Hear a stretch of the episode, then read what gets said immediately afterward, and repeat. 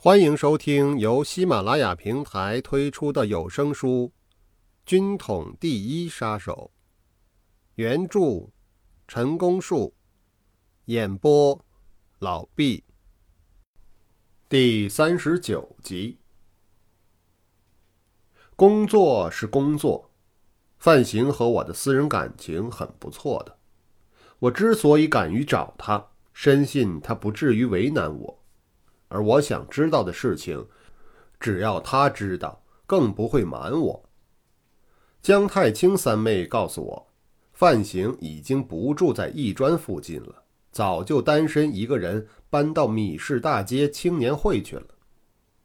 我选在晚上去找他，先在青年会楼下光路电影院看了一场电影，大约在八点三刻光景才散场。我沿着楼梯登上四楼，这一层全是青年会的宿舍。在灯光暗淡中找到他住的房间，轻轻敲门，停了一下，再敲，并没有人应声。我下意识地扭动了一下门球，既未上栓，也未落锁，竟然一推就开了。借着窗外射进来的灯光，看得见屋里并没有人在。哎呀，弄错了吧？本来就已经背上了绑架勒索的罪名，如果再来个黑夜摸窃的嫌疑，那就更好看了。我连忙把门敞开，顺手扭亮了电灯，瞧见墙上挂着一幅小型油画，署名“季曼”二字，没有错，这正是范行的别号。可是为什么出去而不锁门呢？索性我坐下来等他一会儿，也许是临时走出去就会回来的。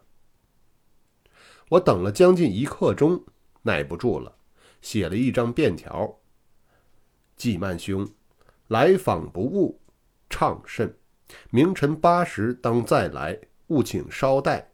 如有约在先，亦请留言约一时误。”我没有写名字。因为他认识我的笔迹，把纸条压在桌子上，关了电灯，带上房门，循着楼梯往下走。刚走到楼底下转角处，恰巧碰见范行从外面回来。他猛然看到我，颇为惊讶，随即伸出双手，紧握着我的手不放。他问道：“是来找我的？”我点了点头。他拉着我上楼，重新又进入了他的房间。我也顾不得闲话寒暄，第一句就问：“你还维持着工作关系吗？”他回答说：“我现在是代理北平站站长，上级派来张延元先生任北平区区长，毛万里先生任区书记。如今的北平站完全是在北平区指导下了。”与局本部没有直接关系了。据我所知，除我一人之外，还有一个在北长街看门的老尹，其他的都调走了。我又问他：“那离开北平的那些人呢？目前情况怎么样了？”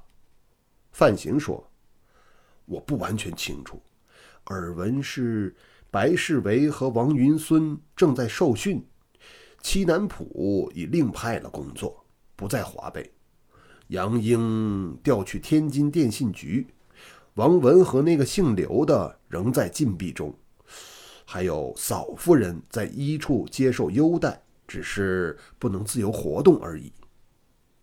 我听罢了范行所说的这番话，已大致明白了他们的概况。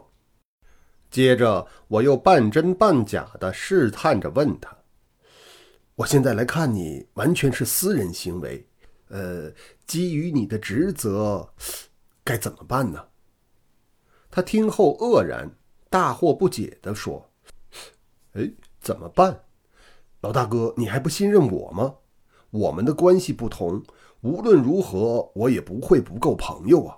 更何况你也没有犯下什么不可赦的滔天大罪呀。”范行非常关切我今后的动止和意向。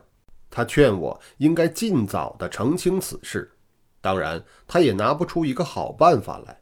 我坦率的对他说：“我此来的目的是在打听消息和了解情况，在没有彻底弄清楚之前，连我自己都不知道该如何是好。范行善意的提出：“老大哥，你有没有考虑过直截了当的去南京见戴先生啊？我想经过解释后，他会谅解的。”我毫不掩饰的说道：“，这件有失体面的事，的确是我处置不当。除了愧对戴先生之外，我对他实在有点怕。如果说是畏罪，我也并不否认。所以，我想等到情势淡化了之后再行决定吧。不过，我迟早非回去不可。说到这里，我对你透露一句：这件事情的发生。”是由于有人为工作牺牲而激起的，当初绝对没有不良的企图啊。我们所谈的也就到此为止。范行给了我一百六十块钱，他根本没有问我住在什么地方以及今后的行止。我有了这笔钱，又可以维持一阵子了。在北平住了些天，有些失魂落魄。是否提起勇气去南京领罪，始终难以下决断，所以又二次出走归随，依然投靠家兄。半年下来，日常生活失去重心，整日的游手好闲，情绪又不稳定，可以说是濒临堕落的边缘。在这段时间，唯一值得一提的。就是在新结识的一班朋友怂恿下，由原来的一角门里一角门外举行过拜香堂、开山门的神秘仪式后，成为了青帮二十二的通字辈。当时青帮在西北一带还相当的活跃，所谓的辈分也比东南地区为高。我原想借此关系介入社会中的某一阶层。或许能产生结合群众的作为，殊不知这种想法不仅幼稚，而且天真。事实上，如果没有可持的靠山予以支持，或者说，除非使用非常方法做手段，根本上就不会发生作用。而我呢，什么条件都没有，也就当然止于空想而已。所以自此之后。再也没有录过这个身份，在尔后的工作过程中，从来也没有运用上这种关系。回忆在班受训之际，曾有社会秘密结社一课，其中讲的就是这些。可惜理论终归是理论，要把理论运用到实际上去，还得配合更多的现实条件。民国二十四年。即一九三五年十月间，农历九月初，时令已是深秋，在绥远不但已是已凉的天气，而且颇有寒意。我在百无聊赖中又遇到这种季节，心情上难免有些落寞，想起来就会使我不安。只因为我一个人的不争气而牵连到很多人受累，这算什么呀？即便能以苟活，也见不得天日。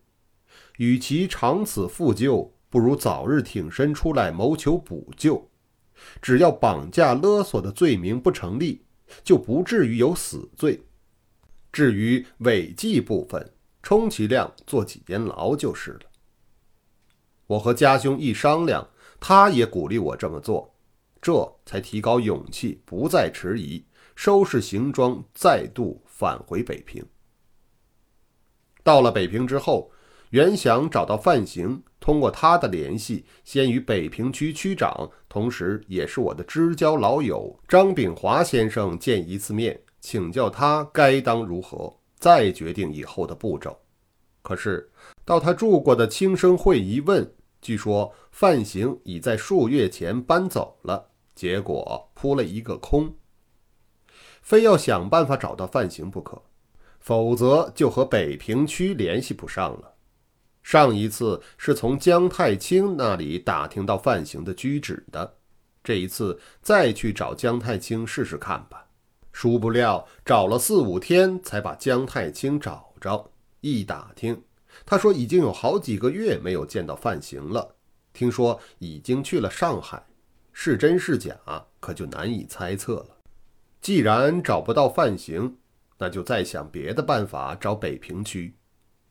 差不多把从前我在担任北平站站长时所知道的地方都询问了遍，仍然没有找到。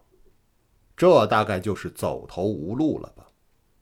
也曾经有过买一张车票一路回转南京的念头。可是总有些踌躇不前，想来想去，终于有了主意。于是不过泄密之嫌，竟然写了一封简短的信，投入邮筒，直接寄给南京鸡鹅巷五十三号戴雨农先生。以上是第三十九集的内容，感谢您的收听。